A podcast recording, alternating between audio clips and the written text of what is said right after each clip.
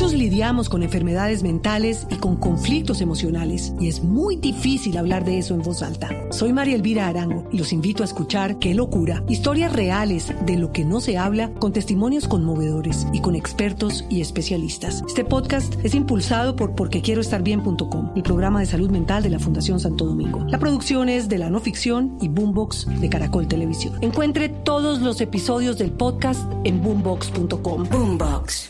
Y por eso Pombo se creó un grupo de trabajo en WhatsApp. Y el WhatsApp pues se volvió básicamente como una red social en donde la gente tiene discusiones y hace algún tiempo se generó un grupo de WhatsApp que discute políticas públicas y lo hace después a través de Zoom. Esto más o menos hace cuatro meses. Y ahí pues se ventilan varias ideas. Los principales em, integrantes de este grupo de WhatsApp son economistas, pero han venido poco a poco llamando más gente y ya hay aproximadamente 80 participantes en ese chat. De ese chat, en donde hay académicos que discuten, bueno, ¿cómo hacemos para que podamos salir adelante en este tema del, eh, del desempleo? Surgió pues esta propuesta de la que yo le estoy hablando y es precisamente una propuesta para amortiguar el impacto de la crisis sobre el empleo.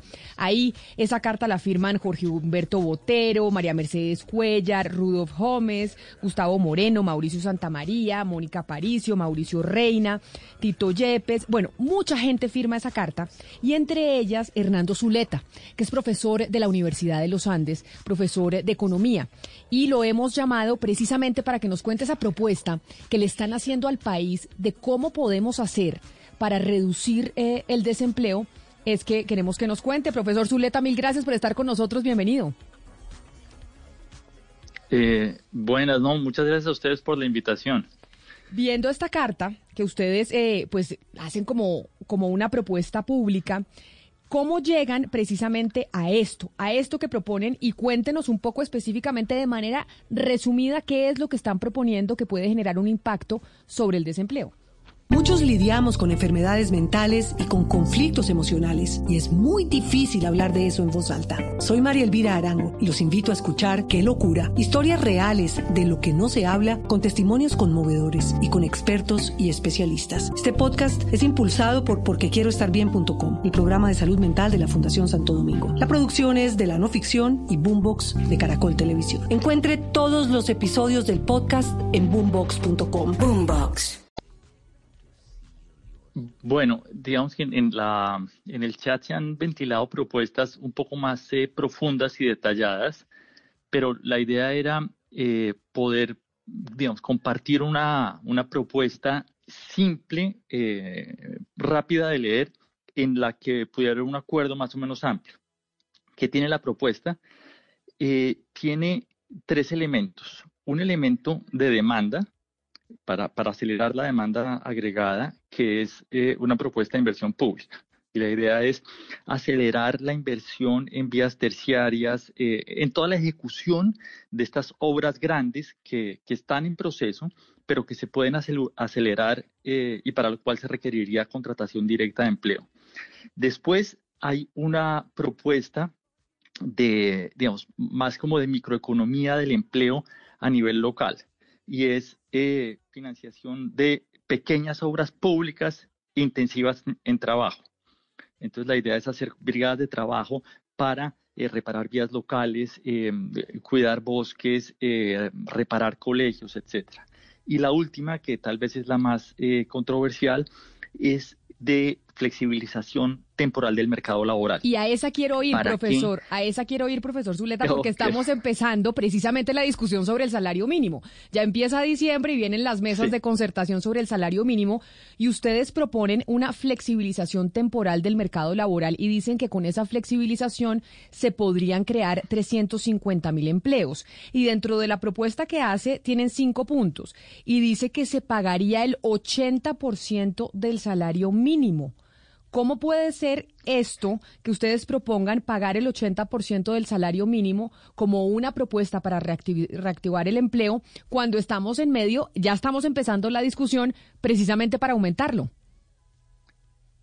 Sí, digamos que el, salario mínimo eh, tiene su negociación y tiene su dinámica. Aquí la idea es que eh, pueda haber una flexibilidad en el margen, porque se perdieron una cantidad de empleos y muchas de las firmas que tuvieron que cerrar o, redimensionarse, no tienen, eh, digamos, el músculo financiero para eh, recomponerse, para eh, volver a generar el empleo.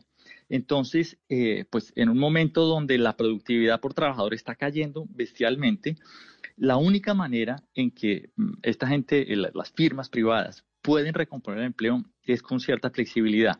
Y por eso es la idea de que para estos, digamos, para un grupo específico en, el margen haya esta, esta posibilidad de pagar 80% del, del salario mínimo. Si usted mira el, último parrafito de la propuesta, dice que solo se aplica a nuevos empleos generados por el sector privado a partir de septiembre del 2020.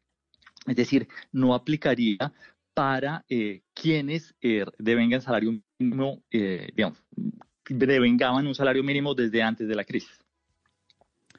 Señor Zuleta, eh, si bien ustedes tienen unas propuestas en torno a la infraestructura y proyectos más pequeños, tipo microproyectos para generar empleo, yo no estoy viendo que haya una propuesta en torno a una recuperación económica intervenida para, por ejemplo, cerrar la brecha que hay entre mujeres y hombres. Entonces, si simplemente se deja que el mercado, por medio de obras, eh, básicamente ajuste todo lo que está pasando sin intervención para que, por ejemplo, las mujeres tengan más empleo, entonces vamos a seguir con esta brecha porque lo que ustedes proponen es proyectos masculinos. Eh, disculpe, no, no, si les, si les, no sé si le escuché bien. La, pregunta es, pues, ¿cómo, cómo estas propuestas pueden afectar la brecha de género? Sí, o sea, la pregunta es cuál es la, propuesta que ustedes tienen para, pues digamos, reducir el desempleo en las mujeres que casi que dobla el de los hombres y lo que ustedes están proponiendo, proponiendo son proyectos, eh, digamos, que tienen una mano de obra completamente masculinizada ese es un excelente punto. Eh, eh, digamos, en la propuesta no hay, no hay eh, una, una, digamos, no se ataca ese problema específicamente, pero evidentemente, el, digamos, lo único que se puede decir es que hay que darle prelación a mujeres jóvenes y mayores que no reciban otras ayudas. Entonces, en la propuesta lo único que se dice es exactamente eso que hay que darle prelación a las mujeres. Eh, probablemente habría que mirar cómo sería, mejor dicho, habría que trabajar en el detalle de cómo estimular eh, el trabajo eh, femenino. Profesor Zuleta, pero sigamos con los puntos que ustedes proponen. Usted dice temporalmente pagar el 80% del salario mínimo o dicen ustedes para nuevos empleos. Pero también otra de las propuestas es no se pagarán aportes a las cajas de compensación eh, familiar y no se pagarían los aportes a pensiones o se harán en función de las horas trabajadas.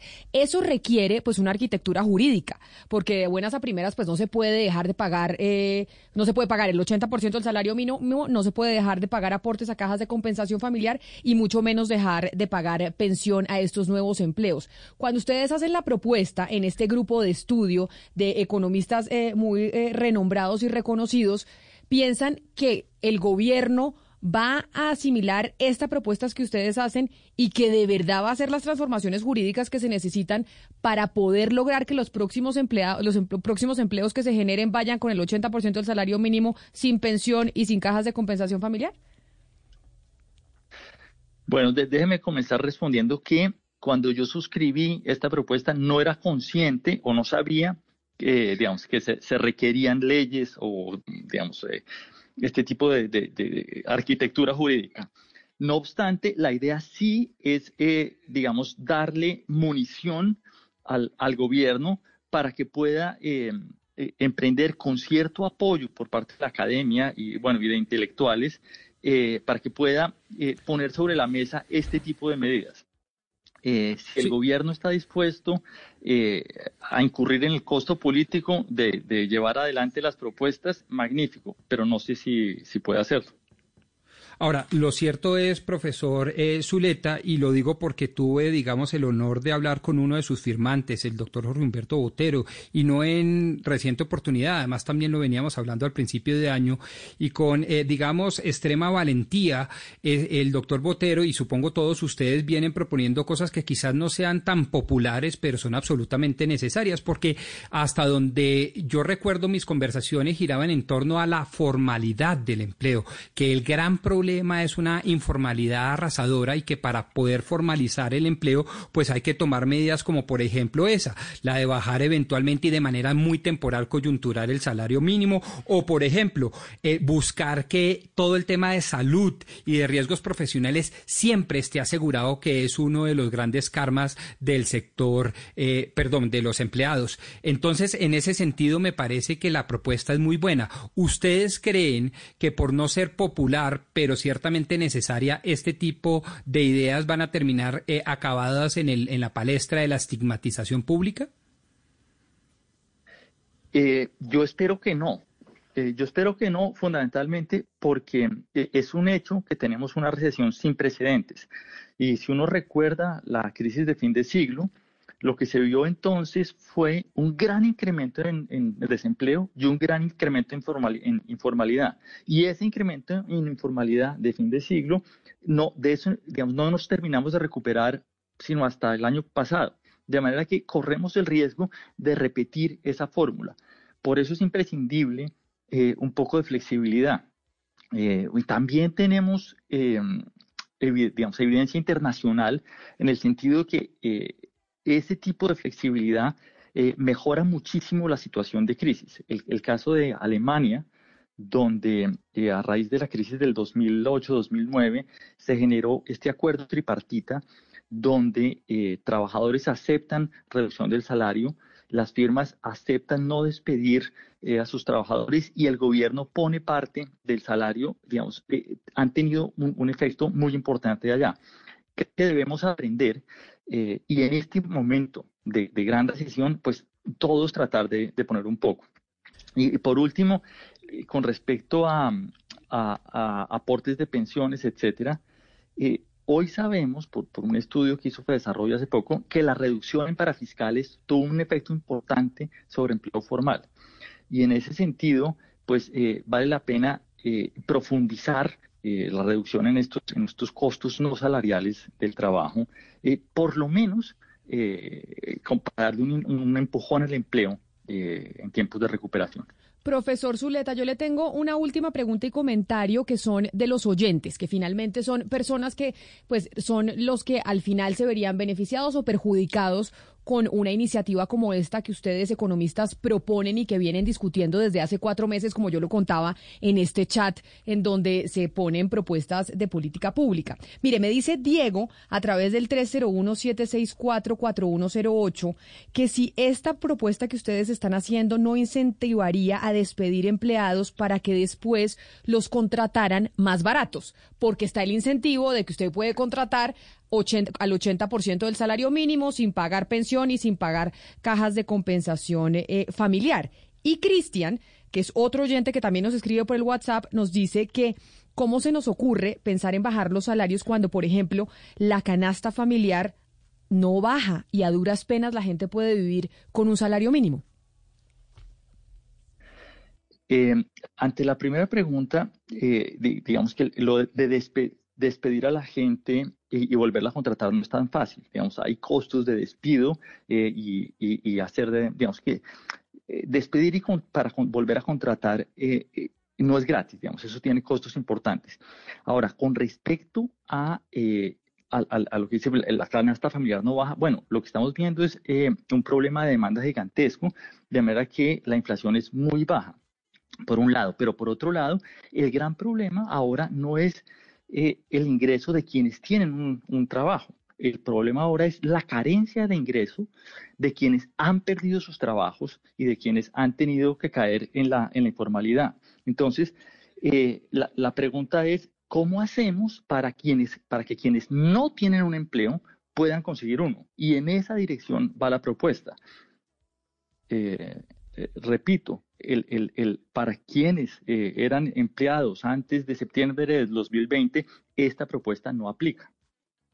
Pues profesor Zuleta, profesor de Economía de la Universidad de los Andes y uno de los 24 firmantes de esta propuesta, que sin duda alguna es la mayor preocupación, el desempleo.